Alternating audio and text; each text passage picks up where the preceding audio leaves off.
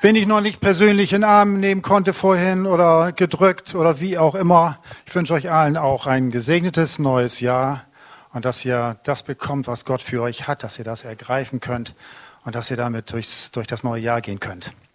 Okay.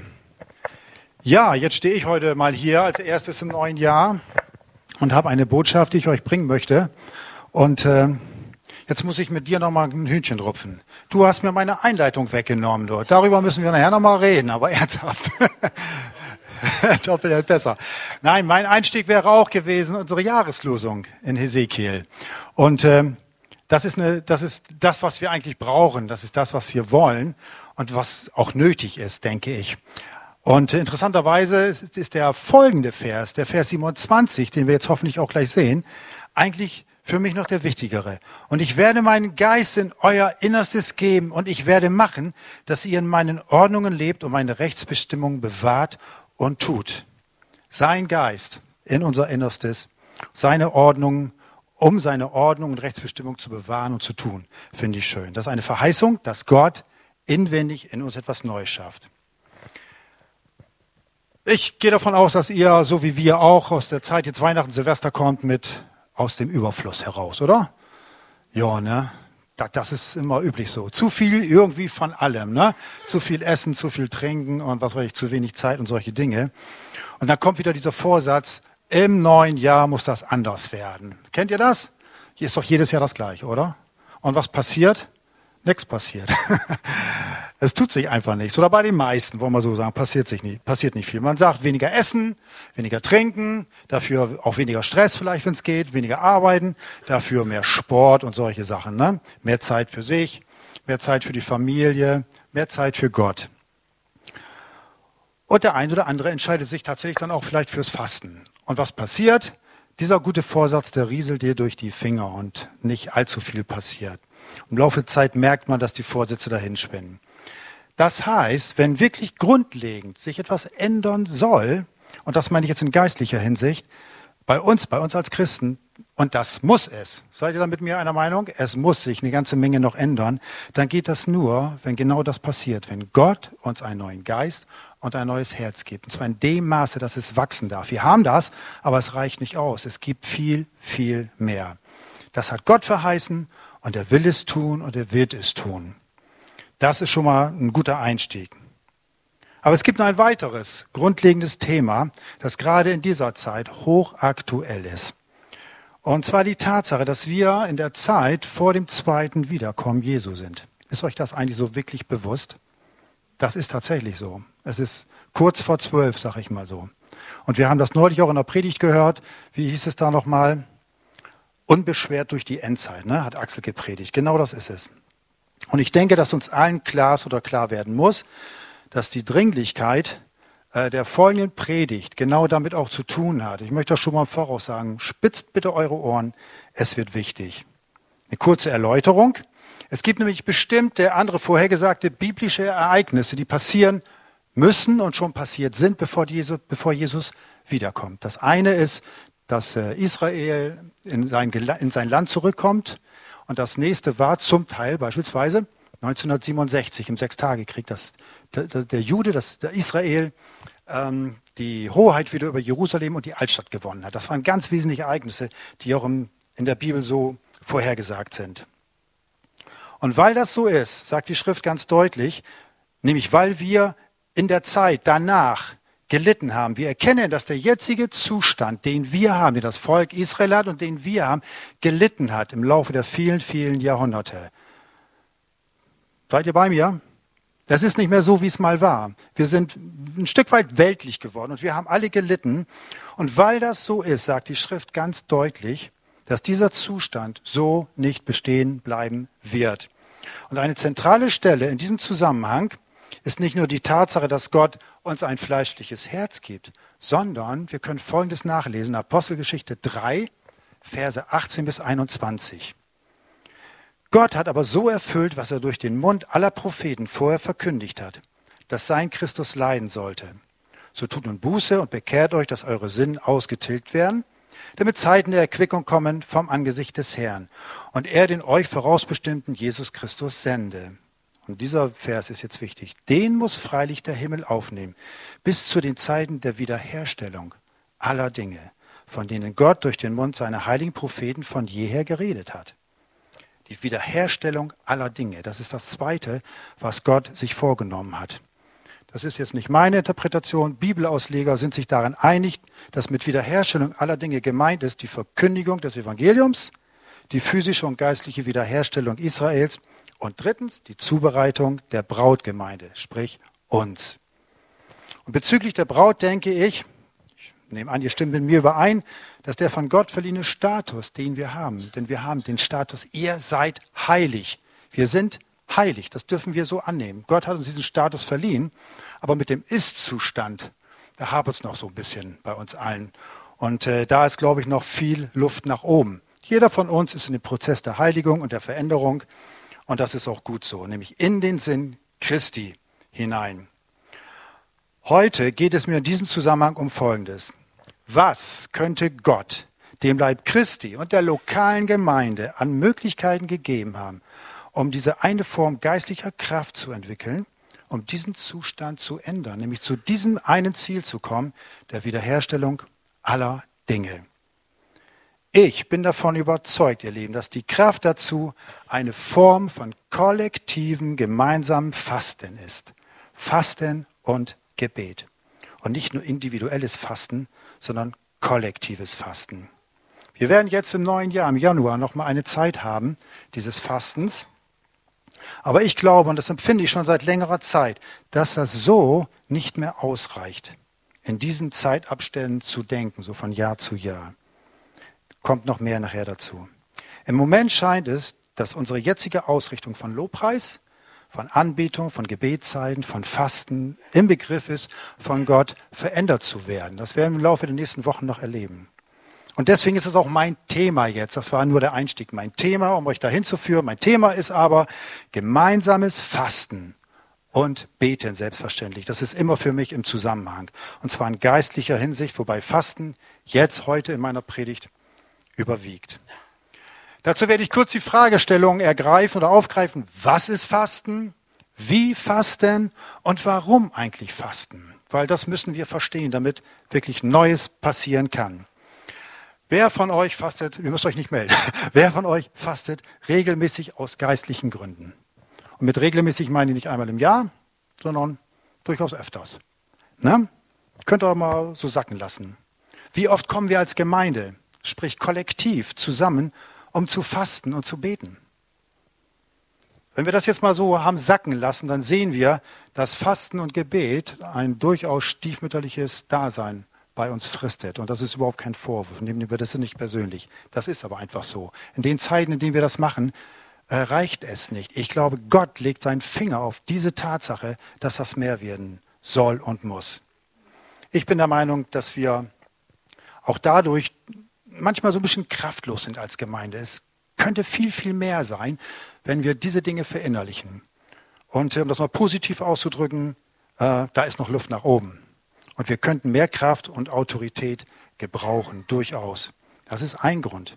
Der zweite Grund ist, dass Fasten und Beten ein mächtiges, ein mächtiges und wenn nicht das geistliche Werkzeug ist, das Gott uns in die Hand gibt, und weil das so ist, merken wir, dass der Feind alles tut, um uns das zu verleiden.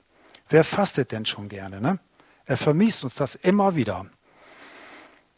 Seit einigen Monaten empfinde ich das ganz stark für mich, dass Gott dieses Thema mir immer wieder persönlich vor Augen geführt hat, dass es für uns dran ist als Gemeinde.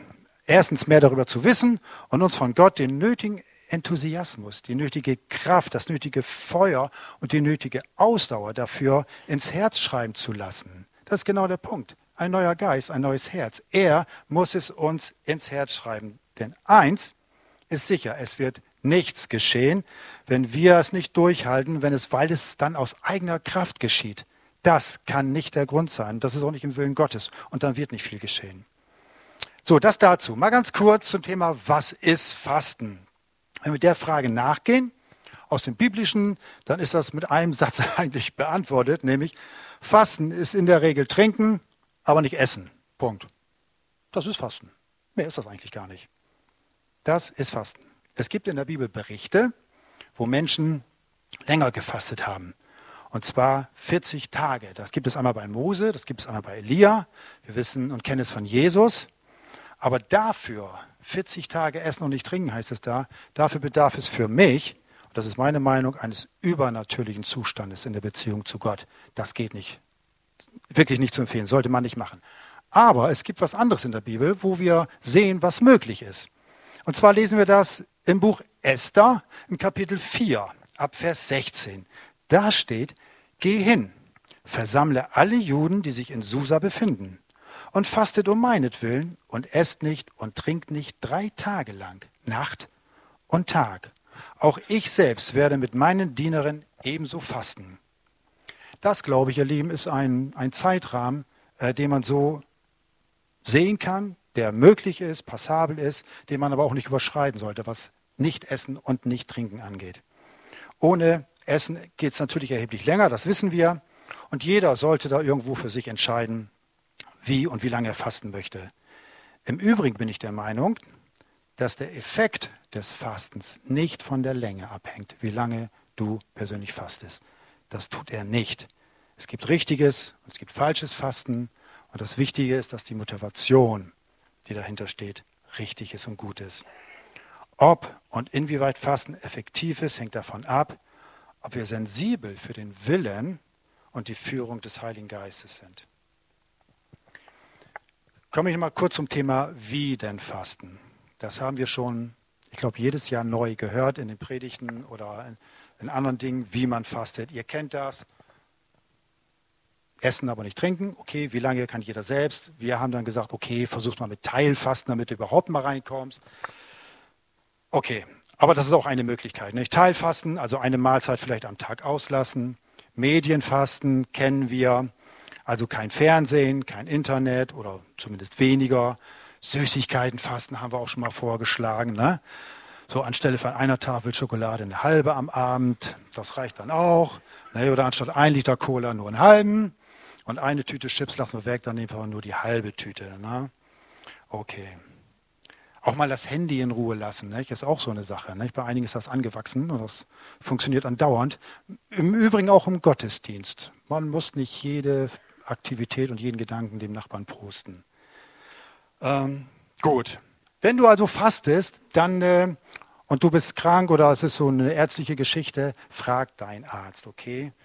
Nimm genug Flüssigkeit ein, bei Medikamenteneinnahme sowieso.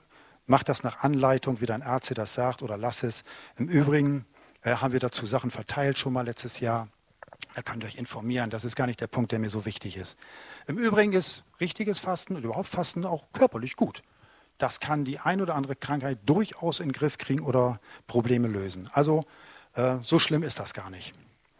Aber jetzt komme ich zu dem viel wichtigeren, viel wichtigeren Punkt, nämlich warum Fasten. Schauen wir doch mal zusammen die einzigartige Kraft des gemeinschaftlichen Fastens an. Gemeinsames Fasten, ihr Lieben, spielt eine wesentliche Rolle bei dem, was ich gesagt habe, nämlich bei der endzeitlichen Wiederherstellung aller Dinge. Diese sind für uns die Wiederherstellung aller Dinge, nämlich Verkündigung und die Zubereitung der Braut, dieses, dieses Sehnen, diese, diese Hingabe, ähm, diese Schönheit von Jesus zu erkennen, ihn zu loben und zu preisen. Das sind die Dinge, die wiederhergestellt werden von Gott. Hin zur Braut, ohne Flecken, ohne Runzeln. In 2. Korinther, im Kapitel 10, Vers 4 lesen wir, denn die Waffen unseres Kampfes sind nicht fleischlich, sondern mächtig für Gott zur Zerstörung von Festungen so zerstören wir überspitzte Gedankengebäude. Fasten in Verbindung immer mit Gebet für mich. Fasten ist in erster Linie auch geistlicher Kampf, ihr Lieben. Kein fleischlicher. Fasten ist geistlicher Sprengstoff, um geistliche Bastionen und Festungen zu zerstören. Aber diese Tatsache und diese Wahrheit ist bei uns noch nicht so wirklich so ganz, ganz tief am Herzen angekommen. Und da ist es mühsam für viele von uns zu fasten. Und wie ich schon sagte, der Feind tut alles, um uns Fasten auch zu verleiden. Warum? Wieso? Weil Fasten ist Überwindung des Fleisches. Fasten demütigt unser Fleisch. Und mit Fleisch meine ich nicht unseren physischen Körper, unseren Leib, sondern mit Fleisch meint die Bibel den alten Adam, die alte Natur, das, was wir äh, von Adam mitbekommen haben. Die alte Na Natur, das ist in der Bibel mit Fleisch gemeint. Und diese Natur, ihr Lieben, ist von Natur aus rebellisch. Das bringt sie einfach mit. Dazu, um das ihm zu erklären, lesen wir in Galater, Kapitel 5, Vers 17. Denn das Fleisch, und ich sage jetzt mal in Klammern die alte Natur, begehrt gegen den Geist auf. Der Geist aber gegen das Fleisch, denn diese sind einander entgegengesetzt, damit ihr nicht tut, was ihr wollt. Fasten, ihr Lieben, demütigt unser Fleisch, auch unsere alte Natur. Ja, es gibt auch unseren natürlichen Körper, ganz klar, der muss versorgt werden, ne? der braucht Nahrung, der braucht Schlaf, der verlangt nach Bequemlichkeit und so weiter. Ne? Und er verlangt nach Aufmerksamkeit. Und, äh, aber für beides gilt, nämlich die alte Natur und meinen Körper, die kann man demütigen. Und zwar mit Fasten. Mein Körper, und ich hoffe deiner auch, soll, ähm, soll mir dienen und nicht umgekehrt. Er soll mir dienen, nicht ich ihm. Das ist eine ganz wichtige Geschichte. Wir lesen das im Psalm 35, 13. Da bezeugt David Folgendes. Ich aber, als sie krank waren, kleidete mich in Sacktuch. Und jetzt kommt ein altes Wort, ich kasteite, man kann das auch übersetzen mit demütigte. Ich demütigte, ich kasteite mit Fasten meine Seele. Mit Fasten kannst du dich demütigen und du kannst dich dazu bringen, dass dein Körper dir dienen muss. Es gibt ein schönes Zitat von Ole Hellesby. Das war ein Erweckungsprediger bis 1960, hat er, glaube ich, in, in Schweden gedient. Da heißt es, der Sinn dieser Enthaltsamkeit besteht darin, für kurze oder längere Zeit die Bande zu lösen, die uns an die materielle Welt und an unsere Umgebung knüpfen, um auf diese Weise die ganze Kraft der Seele auf das Unsichtbare und Ewige zu konzentrieren. Das ist es eigentlich auf den Punkt gebracht. Warum also fasten? Es gibt mehrere biblische Gründe, die ich euch noch jetzt mal vortragen möchte. Und da ist meine Hauptaussage folgende. Fasten ist keine Option. Fasten, ihr Lieben, ist keine Option. Es ist keine schöne Möglichkeit, die ich mal mache, wenn mir danach ist. Oder wenn wir wieder als Leitung irgendwie Fasten und Gebet ansetzen, einmal im Jahr oder so. Das ist es nicht. Fasten ist keine Option. Gott verlangt es. Punkt. Gott verlangt es. Und ohne gemeinsames Fasten wird diese Wiederherstellung aller Dinge, die er verheißen hat, nicht möglich sein. Ich glaube nicht, dass das geschehen kann. Krasse Aussage, Delef, ne? Was sagst du da eigentlich? Lass uns mal Matthäus Kapitel 6 von den Versen 16 bis 18 lesen. Da heißt es, wenn ihr aber fastet, so seht nicht düster aus wie die Heuchler, denn sie verstellen ihre Gesichter, damit sie den Menschen als Fastende erscheinen. Wahrlich, ich sage euch, sie haben ihren Lohn dahin. Wenn du aber fastest, so salbe dein Haupt und wasche dein Gesicht, damit du nicht den Menschen als ein Fastender erscheinst, sondern deinem Vater, der im Verborgenen ist. Und dein Vater, der im Verborgenen sieht, wird dir vergelten. Hier in diesem Text ist ein sprachliches Kriterium äußerst wichtig. Ich weiß nicht, ob es euch aufgefallen ist. Zunächst, da steht nicht, falls ihr fastet oder wenn ihr Lust habt oder wenn euch danach ist, sondern da steht wenn. Wenn ihr fastet. Dieser Sprachgebrauch, Sprachgebrauch deutet darauf hin, dass Jesus es von seinen Jüngern, von dir, von dir und von mir erwartet. Deswegen sagte ich, es ist keine Option. Er erwartet es, wenn ihr fastet. Er erwartet es. Die Frage ist nicht ob, sondern wie und wann und wie oft. Und ein zweites Kriterium in diesem Text, den kann man auch gut erkennen. Jesus wechselt nämlich die Anrede. Er spricht einmal von ihr, wenn ihr fastet, und er spricht einmal von, wenn du fastest. Und dass Jesus das so formuliert, das hat seinen guten Grund. Ich gehe davon aus, dass es Zeiten gibt, wo du fasten sollst. Für dich. Für deine persönliche Situation, für deine Familie, für deine Ehe, für was auch immer Gott dir das aufs Herz legt. Da ist das Du. Aber es gibt auch das Ihr. Es gibt Zeiten und Gründe, dass du als Einzelperson fastet. Aber ich gehe davon aus, dass mit Fasten ähm, mit dem ihr immer kollektives, gemeinsames Fasten der Gemeinde gemeint ist. In Gemeinschaft, wenn ihr aber fastet. Und da geht auch, wie gesagt, ich betone Fasten, aber es ist immer mit Gebet. Das geht da einher. Und im Übrigen verspricht Jesus, indem du, wenn du das wieder nachliest, wenn du auf die rechte Art und Weise fastest, wird Gott dich belohnen. Ich finde das toll. Ich finde das echt toll. Heißt aber im Umkehrschluss, wenn du es nicht tust, wirst du dir eine Belohnung verwirken. Und das muss doch nicht sein, das wäre doch schade, oder? Du verwirkst eine Belohnung. Zum Beispiel erhörliches Gebet, denke ich mal, kann eine Belohnung sein, mit Fasten und Gebet Jesus zu begegnen, ihn zu suchen. Finde ich toll. Ein weiterer Punkt. Warum Fasten? Das lesen wir in Markus 2, Verse 18 bis 20. Da ist es die Frage nach dem Fasten. Und die Jünger des Johannes und die Pharisäer fasteten und sie kommen und sagen zu ihm, warum fasten die Jünger des Johannes und die Jünger der Pharisäer, deine Jünger aber fasten nicht? Und Jesus sprach zu ihnen, können etwa die Hochzeitsgäste fasten, während der Bräutigam bei ihnen ist? Solange sie den Bräutigam bei sich haben, können sie nicht fasten. Jetzt kommt der Satz, es werden aber Tage kommen, da der Bräutigam von ihnen weggenommen sein wird, und dann, an jenem Tag, werden sie fasten. Eine wichtige Aussage. Man könnte jetzt sagen, an jenem Tag, ne, da sage ich, okay, ein Tag, ne, den halte ich fest, an jenem Tag einmal. Nein, wir lesen in Lukas 5, 35. Da heißt es dann, ihr seht es da wahrscheinlich, es werden aber Tage kommen und dann heißt es weiter im Text, in jenen Tagen. Das ist also Mehrzahl. Nur mal eben so als Erläuterung nebenbei, dass es nicht nur ein Tag ist. In jenen Tagen werden sie aber fasten. Und hier können wir sehen, dass das Fasten in der damaligen Zeit ein ganz normaler Teil der Religionsausübung war. Das war völlig normal. Die Jünger haben gefastet, Jesus hat gefastet, die Pharisäer haben gefastet und heute ist es nicht anders. Ich glaube, alle Religionen fasten irgendwie. Sie fasten irgendwie. Ne? Tatsache ist, dass die Gemeinde Jesu das noch nicht so richtig, wirklich verinnerlicht und erkannt hat, dass es ein wichtiges, unverzichtbares Werkzeug ist, das Gott uns in die Hand gibt. Wenn wir also auf die Rückkehr des Bräutigams warten, und das tun wir doch hoffentlich, ne? weil er bald kommt, so sagt Jesus selber, sie werden fasten. Und bis Jesus wiederkommt, ist Fasten und Gebet ein Kennzeichen christlicher Jüngerschaft. Ach, Fasten ist ein göttliches Hilfsmittel und Werkzeug, um den geistlichen Durchfluss von Gott zu unserem Geist und zu unserem Herzen am Laufen zu erhalten.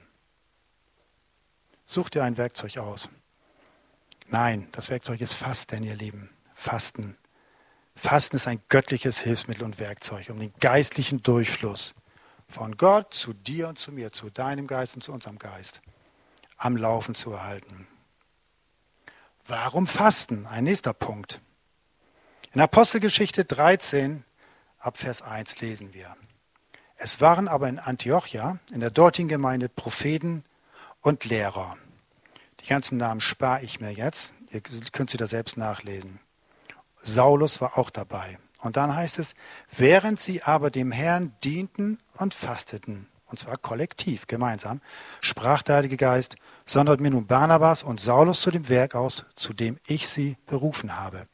Und da fasteten und beteten sie wieder, und als sie ihnen die Hände aufgelegt hatten, entließen sie sie. Die Christen dort mit ihren Leitern dienten dem Herrn gemeinsam mit Fasten. Weißt du, dass du mit Fasten Gott dienen kannst? Das kann man nicht nur mit Lobpreis und Anbetung und diesen Dingen, mit Gehorsam beispielsweise so, nein, auch mit Fasten. Ihn anbeten, flehen, seinen Rat und seine Pläne suchen, das ist Gott dienen.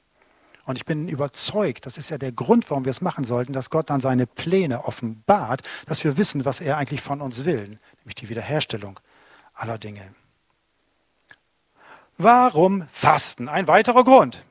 Ich bin davon überzeugt, dass es Gottes Arm bewegt und er uns seinen Willen kundtut. Und da ist es unabdingbar, den Willen Gottes auch zu erkennen, um Gottes Initiative zu suchen. Wir lesen 1. Korinther 3, Vers 9, da heißt es, nur im ersten Teil, denn Gottes Mitarbeiter sind wir. Ähm, ja, wir sind seine Mitarbeiter, aber Gott ist Gott. Er kann seine Pläne auch ohne uns realisieren. Theoretisch könnte er das. Aber er hat sich an uns gebunden. Das finde ich so genial, dass ein Gott sich an uns bindet und sagt, ich mach's mit euch. Er will es mit uns tun. Manchmal ist es allerdings umgekehrt. Ich will euch sagen, warum. Denn hier gibt es zwei Konzepte, die sich durchaus verselbstständigen. Für Gott arbeiten und mit Gott arbeiten. Viele, viele ernsthafte Christen arbeiten mit Gott. Sie tun etwas und sie meinen, dass es getan werden muss. Und dann bitten sie Gott, dass er das, was sie tun, doch segnen möchte. Aber ich denke, richtiger und wichtiger wäre es, Gott zu suchen und herauszufinden, was er getan hat oder getan haben möchte. Das ist wichtig. Was für die jetzige Zeit und die Situation seine Absicht ist. Es geht nicht darum, unsere eigene Sache und Vorstellung ins Laufen zu bringen, sondern die Absicht und den Willen und den Vorsatz Gottes zu suchen und ihm dann im Gehorsam alles zu unterstellen. Das gilt auch als Einzelner, das gilt auch für die Familie, das gilt auch für dich in der Ehe. Ein ganz wichtiger Punkt. Noch ein Punkt. Warum Fasten? Jetzt wird es wieder etwas biblisch. Muss ich dann auch erklären. Weil es uns vor einem Ismael bewahrt. Oh, Tedler, was ist denn das schon wieder? Weil es uns vor einem Ismael bewahrt. Ich will es euch kurz skizzieren, was menschliche Planung hervorbringt. Denn darum geht es. Gott hatte Abraham einen Sohn versprochen. Abraham und Sarah waren schon im fortgeschrittenen Alter und irgendwie waren sie der Meinung, oh, oh, das wird nicht so richtig klappen. Sarah insbesondere. Und sie hat dann Abraham vorgeschlagen, weißt du was? Ähm, ja, wie soll ich das ausdrücken? Ähm, geh doch zur Magd ein, ne, zur Hagar, und dann wird schon funktionieren, die ist jünger, und dann wird uns Gott den verheißenen Nachkommen schenken. Und er hat das für gut befunden. Er hat gesagt, okay, super Idee, mache ich. Haben sie auch gemacht. Und sie gebar einen Sohn, den Ismael. Später kam doch tatsächlich dann noch der Sohn der Verheißung. Ja, Isaak kam dann noch. Und ich bin auch davon überzeugt, dass Abraham menschlich gesehen die besten Absichten hatte. Er hatte sich letztlich auf seine natürlichen Fähigkeiten verlassen, das zu tun, was Gott verheißen hatte. Aber sein Handeln hat einen Ismael hervorgebracht. Und dieser Ismael ist bis heute der Feind, der Gegner von äh, Isaak, von den Juden schlechthin. Bis heute. Und wir und ich, ihr Lieben, das ist das Letzte, was ich will, dass wir hier in der Gemeinde ein Ismael zeugen, weil wir machen, was wir wollen. Wir versuchen das auch nach bestem Wissen und Gewissen, das völlig klar. Aber es ist wichtig, dass wir Gott suchen, was er jetzt auch neu mit uns vorhat zur Wiederherstellung aller Dinge. Denn wenn wir ein Ismael zeugen und Dinge selber vorantreiben, dann kostet das unnötig Arbeit. Es kostet unnötig Kraft und es zehrt auf. Es führt zum Ausgebranntsein und schließlich wird das ganze Ding kippen, weil es sowieso nicht funktionieren kann, weil Gott es nicht segnen wird. Dass das auch anders geht, können wir an einem anderen Beispiel in der Bibel erkennen, nämlich bei Daniel, Kapitel 9, Vers 3.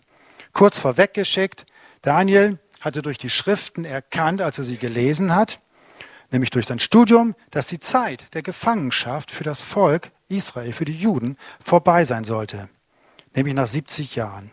Und da heißt es dann, Vers 3, und ich richtete mein Gesicht zu Gott, dem Herrn, hin, um ihn mit Flehen, mit Gebet und Flehen zu suchen, in Fasten, in Sack und Asche. Gott, ihr Lieben, von ganzem Herzen zu suchen, bedeutet sein Gesicht, dein Gesicht dem Herrn hinzuwenden. Also aufmerksam sein und sich die Zeit nehmen, um ihn mit Fasten und Gebet zu suchen. Und ich bin davon überzeugt, dass Gott das jetzt von uns will, in dieser Reihenfolge. Und dann wird er sich auch offenbaren. Vielleicht nicht in Sack und Asche, aber mit dem Wissen, äh, dass wir geistlich arm sind. Das müssen wir auch verstehen. Manchmal denken wir, wir sind gut drauf. Wir sind geistlich arm. In der Bergpredigt heißt es ganz klar, glückselig die Armen im Geist, denn ihrer ist das Reich der Himmel oder auch die Königsherrschaft. Ein weiterer Punkt, warum Fasten? Weil ich glaube, dass es die Gemeinde zusammenbringt. Ich finde das sehr, sehr wichtig. Die Zeit ist reif, Die Zeit ist reif, sich öfters als Gemeinde zum Beten und Fasten zu treffen. Das kannst du in der Kleingruppe machen. Das kannst du als Ehepaar machen. Das kannst du als Familie machen, als Einzelner. Völlig egal. Um mit Gott zu sein und sein Angesicht zu suchen für das, was du persönlich machen sollst. Die Zeit ist reif. Jetzt herauszufinden, mit Fasten und Beten, kollektiv als Gemeinde, was Gott für uns als Gemeinde vorhat und was jetzt dran ist, was er intensiviert haben will. Und das Tolle ist, ich habe keine Vorstellung, wie das gehen kann. Und genau das ist der Punkt. Brauchen wir auch nicht. Wir sollen ihn suchen, damit er uns das sagen kann. Wenn wir jetzt schon wieder mit tollen Ideen kommen, weiß ich nicht, ob das so richtig ist. Nur mal so Gedanke gerade. Wir müssen verstehen, was Gott vorhat. Das Was hat er schon beantwortet. Einen neuen Geist, ein neues Herz und die Wiederherstellung aller Dinge. Wiederherstellung bedeutet, dass Dinge an ihren richtigen Platz zurückgebracht und in ihren richtigen Zustand zurückversetzt werden und dass sie die Bedeutung zurückerlangen, die sie eigentlich immer schon hatten. Und das ist in erster Linie Gemeinschaft mit Gott und untereinander. Das ist das, wofür die Gemeinde erstmal da ist. Gemeinschaft mit Gott und untereinander, mit Anbetung, mit Fasten und Gebet. Und aus diesem heraus aus diesem heraus entstehen Berufungen, entstehen Dienste, entstehen Aufträge, die wir haben und so weiter. Nicht umgekehrt. Menschen in der Apostelgeschichte wurden durch Fasten und Gebet berufen und ausgesandt. Mit Gebet und Handauflegung. Und die Gemeinde Jesu ist genauso weit entfernt wie das Volk Israel zurzeit von ihrem, von ihrem Erbe, von ihrem geistlichen Erbe. Und insbesondere was Fasten und Gebet angeht, Nämlich in dieser Kombination sind wir weit entfernt. Aber, ihr Lieben, und Gott will es wiederherstellen. Ist das nicht schön? Gott will das wiederherstellen und wir will uns dazu gebrauchen. Und wir brauchen Gottes Hilfe. Wir haben nicht dieses Level, das ist das Verrückte, wir haben hier in Deutschland nicht dieses Level an Not, wie es in anderen Ländern der Fall ist. Versteht ihr? Für uns geht's gut. Wir haben keine große Not, ähm, um ernsthaft wirklich für viele Dinge zu beten. Andere Christen in anderen Ländern, die in großer Not sind, machen das mit viel, viel mehr Ernsthaftigkeit. Und versteht mich bitte nicht falsch, das ist überhaupt kein Vorwurf von irgendjemandem, das, das ist, da bin ich ja mit drin. Ähm, aber wir haben wirklich noch nicht so richtig verstanden, dass wir geistlich arm sind und dass wir ein fleischernes Herz und einen neuen Geist dringend brauchen. Das Werkzeug dazu ist Fasten und Gebet. Wir leben doch in einer Komfortzone und der Druck ist wirklich nicht so groß, dass er uns in gemeinsames Fassen und Beten drängt oder treibt, oder? Echt, es ist, es ist einfach nicht so. Dabei ist so mancher Durchfluss in geistlicher Hinsicht zum Teil zwar noch durchlässig, hm, manches Gefäß, mancher Durchfluss, aber es gelangt nur das Notwendigste hindurch bei uns. Um Gottes Reden wahrzunehmen und seine Absichten zu erfassen. Da ist viel Gnade dabei. Andere Durchflüsse sind vollkommen verstopft. Und jetzt sehen wir mal eine kurze Werbung. Ich hoffe, das klappt. Abfluss verstopft. Aber Paul. Wenn der Abfluss mal verstopft ist, na was ist denn schon dabei? Da nimmt man abflussfrei, das macht den abflussfrei. Also in Zukunft abflussfrei. Und Rohrverstopfung kannst du vergessen. Abflussfrei mit dem roten Dreieck. Wenn das das Einzige ist, was bei euch hängen geblieben ist, in Verbindung mit Fasten, dann reicht mir das schon. Echt. Denn dieser Jingle da, diese, diese Werbung, die ist schon ein bisschen älter, aber das war das Erste, was uns so in den Sinn gekommen ist, was, was ich dann gedacht habe, boah, das müssen wir mit reinnehmen. Abflussfrei. Ne? Gut. Abfl abflussfrei in diesem Zusammenhang ist Fasten und Gebet. Es hält, das ist das Werkzeug, das den Abfluss frei hält, den Durchfluss zu uns, zu unserem Herzen und zu unserem Geist, dass wir Jesus besser und tiefer begegnen können und er zu uns reden kann. Für mich persönlich, ihr Lieben, habe ich das erfahren und Gott fing an zu mir zu reden. Das Erste, was er vor fast einem Jahr zu mir gesagt hat und mir neu eröffnet hat, war sein Thema Gnade. Das habe ich völlig neu verstanden. Ähm, und dann kam irgendwann später Fasten und Gebet, deswegen stehe ich jetzt auch hier. Und diese Dinge sind mir durch persönliche Umstände sehr, sehr bewusst geworden. Für mich war es persönliches Reden, als mich mein Herzinfarkt vor fast einem Jahr, Anfang des Jahres, umgeworfen hat. Ich habe es am eigenen Leib erlebt, dass Gott mir ein neues, fleischernes Herz gegeben hat. Ohne etwas davon zu bemerken von diesem Infarkt, von dem, von dem Schleichenden. Ne? Ich hatte keinen Leistungsabfall, ich hatte keine Beschwerden, ich hatte keine Schmerzen, nichts dergleichen. Ich habe sogar vorher noch Sport gemacht, fühlte mich gut, habe diesen schleichenden Prozess der Verschleißung bzw. der Verschließung des Durchflusses, ne, des Durchflusses meiner Herzarterie nicht bemerkt. Nicht bemerkt. Und plötzlich von einer Sekunde auf die andere, ohne ein Anzeichen, in der Kantine bei uns, ging das Licht aus. Bin einfach so umgefallen. Bums. Eine Arterie war zu 100 Prozent zu, die andere zu 60 Prozent. Ich bekam zwei Stents und später nochmal zwei. Das ist jetzt erst, glaube ich, anderthalb, zwei Monate her. Jetzt wird das Herz wieder voll durchblutet. Der Durchfluss ist wiederhergestellt durch Hilfsmittel. Ja, es gibt geistliche Hilfsmittel, das ist äh, äh, Fasten, Fasten und Gebet. Aber in diesem Fall war es auch ein anderes Hilfsmittel, das will ich euch mal eben zeigen. So müsst ihr euch einen Stand vorstellen. Das ist das, was ich jetzt im Herzen habe. Das wird durch eine kleine Röhre reingeschoben und dann wird das aufgesprengt und hält die Arterie frei. Na? Wenn der Abfluss mal verstopft ist, na, was ist denn schon dabei? Dann nimm doch Abfluss frei. Was macht den Abfluss frei? Ein praktischer oder im praktischen, hier hilft ein Stand, nicht? der macht den Abfluss frei. Im Geistlichen, ihr Lieben, ist das Ziel die Wiederherstellung aller Dinge. Und Wiederherstellung, sagte ich schon, ist, dass Dinge in ihrer Bedeutung wieder Vorrang haben. Ein wesentliches Hilfsmittel, wenn nicht das Mittel überhaupt, ich sagte schon, das Gott der Gemeinde gibt, ist Fasten und Beten. Fasten und Beten. Diesen beiden Dingen gehört die angemessene Aufmerksamkeit. Es muss den richtigen Platz und Stellenwert wieder einnehmen, weil es das bei uns nicht hat. Das hat es weltweit nicht. Mag Gemeinden geben, die das machen, weil sie gedrängt werden, genötigt werden durch Umstände, aber hier bei uns ist das nicht der Fall. Ein geistlicher Stand ist Fasten und Gebet, damit keine Verstopfungen auftreten und wir den Durchfluss zu Gott haben und er zu uns vor allen Dingen. Das gilt für dich als Einzelner, als Ehepaar, als Familie. Und das Fantastische ist, Gott hat sich selbst verpflichtet, dann zu handeln. Im Übrigen, diesem Hesekiel, was wir gesehen haben, wo es um das neue Herz und einen neuen Geist geht, den weiteren Versen spricht Gott mehrmals davon, ich werde. Ich werde, ich werde. Ich, ich glaube, das waren bis zu 17 Mal, meine ich, gelesen zu haben. Ich werde, ich werde. Nicht wir, nicht du. Er, er wird, er wird. Wiederherstellung geschieht, merkt es euch, nicht um der Gemeinde willen, nicht um des Volkes Israel willen, sondern es geschieht, weil, wo habe ich es stehen? Jetzt habe ich es geschieht um der, um, um der Ehre Gottes willen. Um seines heiligen Namens willen geschehen die Dinge, nicht um der Gemeinde willen. Das sagt er ganz klar in seinem Wort. Um meines heiligen Namens willen wird Wiederherstellung geschehen. Gott tut es so oder so. Gut, dann kann man natürlich sagen, okay, wenn Gott das sagt, ich werde, ich werde, ich werde, was soll ich denn dann noch machen?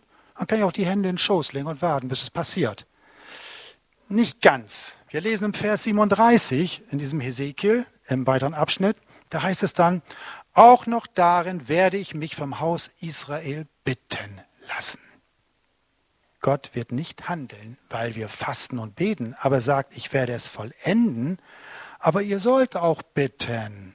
Wir sollen bitten, das wissen wir. Gott möchte gebeten werden. Nicht um seinetwillen, um unseretwillen, dass, dass wir ihn suchen, dass wir diese Gemeinschaft wollen. Wir müssen unseren Teil dazu tun. Wir können nicht die Hände in den Schoß legen. Und das ist dieses wundervolle Zusammenwirken des Willens Gottes und seinen Mitarbeitern. Und nochmal, Jesus verlangt es, zu fasten und beten. Das ist keine Option. Wir haben das gelesen in Apostelgeschichte 3. Ich nehme an, jetzt kommt es nochmal kurz. Nochmal der Vers 21, das ist das Wesentliche dabei. Da geht es bis zu den Zeiten der Wiederherstellung. Gott wird Wiederherstellung und er ist ja schon mittendrin. Und er sucht Mitarbeiter. Er möchte nicht Zuschauer oder ich, lieben, ich möchte nicht Zuschauer in diesem Wirken Gottes sein. Ich möchte aktiver Teil sein. Ich möchte, dass er mich gebrauchen kann. Ich möchte, dass er sagen kann, Detlef, ich möchte von dir, mach das, mach das, mach das, sei gesegnet, geh voran, sei mutig, mach es als Einzelner und für euch als Gemeinde und für uns zusammen, kollektiv. Ich möchte nicht Zuschauer sein. Und diese Verheißung gilt eben auch der Gemeinde. Ich bin davon überzeugt, jetzt kommen wir langsam zum Schluss, wenn wir kollektiv fasten und beten, in Gemeinschaft, Anbetung suchen, und zwar weil Gott dieses Verlangen in unsere Herzen schreibt, wird er auch handeln. Er wird uns sagen, was er von Einzelnen, von Gruppen, von der Gemeinde, von Leiterschaft, von uns, von Mitarbeitern und so weiter erwartet. Und ich glaube, dann wird Wachstum auch kommen. Dann wird Wachstum in jeder Hinsicht kommen. Und dies sollten wir zusammen tun, ihr Lieben. Wir sollten Gott bitten, dieses Verlangen in unsere Herzen zu schreiben. Da, wo es noch nicht geschehen ist und wo wir das erkennen wollen. Wisst ihr was? Die Zeit ist reif. Die Zeit ist reif für Fasten und gemeinsames Gebet, um die Dinge, die Gott wiederherstellen möchte, um Mitarbeiter da drin zu sein, dabei zu sein. Ihr seid, seid alle so ruhig. Seid, dabei, seid ihr noch bei mir? Versteht ihr das? Danke, Herr. Die Zeit ist reif. Ich will nicht, dass Gott an uns vorbeigeht, ihr Lieben. Ich will nicht, dass Gott an dir vorbeigeht. Ich will nicht, dass an uns vorbeigeht als Gemeinde. Weil wir nicht bereit sind, weil wir diesen Zeitpunkt verpennen oder wie auch immer. Und deswegen frage ich dich, bist du bereit? Bist du reif? Bist du bereit in Fasten und Gebet, dass Gott dir aufs Herz legt und er das in dir macht? Und wenn du es noch nicht hast, darum bittest, dass er es macht. Willst du das? Bist du bereit? Okay. Dann möchte ich euch bitten, wer das wirklich auf dem Herzen hat, dass wir dieses neue Jahr mit Fasten und Gebet zum einen starten, aber uns dann zeigen lassen, wie geht's weiter. Darum geht's doch. Als Gemeinde zusammenzukommen, fasten und beten und sagen, okay Gott, jetzt offenbare dich. Worum geht's konkret? So, und wer das jetzt für sich verinnerlicht hat und sagt, ja Herr, die Zeit ist reif, ich will dabei sein, dann mache ich jetzt den Aufruf und bitte dich, komm nach vorne, dann bete ich für uns alle, die das auf dem Herzen haben, dass wir als Gemeinde gemeinschaftlich gemeinsam vorangehen und als Werkzeug, ein wesentliches Werkzeug, fasten und beten, angreifen, ergreifen und uns von Gott ins Herz schreiben lassen. Okay? Gut. Ein bisschen Musik vielleicht. Und wer möchte und sagt, ja, da bin ich bei ich möchte, das, möchte Teil sein, ich möchte, dass es an mir vorbeigeht, dann sei mutig, komm her, komm einfach her, wir beten. Herr, die Zeit ist reif. Ich danke dir für die Geschwister, die hier vorne stehen. Ich danke dir für alle, die hier im Raum sind, Herr. Du wirst es ihnen ins Herz schreiben, darum geht's. Nicht unser Wille, Herr, sondern dein Wille geschehe, wie im Himmel, so auf Erden, Herr. Und ich bete, dass du uns dieses Werkzeug, diesen geistlichen Stand ins Herz schreibst. Das Fasten in Verbindung mit Gebet. Das Fasten ein gewaltiger Schlüssel ist, Herr. Gemeinsam mit dir zusammen zu sein, dich zu suchen, dass du dich offenbarst, dass du wiederherstellst im persönlichen Leben und in der Gemeinde, was dran ist und dass du uns zeigst, Herr, was du tun möchtest, Jesu. Ich danke dir. Schreibe es in unsere Herzen. Es soll nicht aus eigener Kraft geschehen, dann wird nichts passieren. Jesus, danke dafür. In deinem wunderbaren Namen, Herr. Danke, Herr. Schreib es rein auf fleischerne Herzen und in einen wachen und neuen Geist. In Jesu Namen. Danke, Herr. Amen. Amen. Ihr Lieben, schön, dass ihr dabei wart. Dann danke ich euch. Und äh, das ist eine Herausforderung, ihr Lieben. Das ist mir schon klar. Aber Gott wird euch und allen ein Belohner sein. Und wir nehmen alle anderen mit ins Boot. Wir nehmen alle anderen mit ins Boot. Okay. So, dann, okay, wir sind fortgeschritten. Dann, ihr Lieben, würdet ihr so nett sein, zum letzten Segen dann aufzustehen? Will ihr euch damit entlassen? Ja, ich bete, dass das wirklich fruchtet. Jesus. Amen. Danke, Herr. Die Gnade unseres Gottes, die Liebe unseres Herrn Jesus Christus und die Gemeinschaft des Heiligen Geistes sei mit euch allen, für heute und für das, was kommt für euch in Ewigkeit. Amen. Amen, ihr Lieben. Eine schöne Woche euch.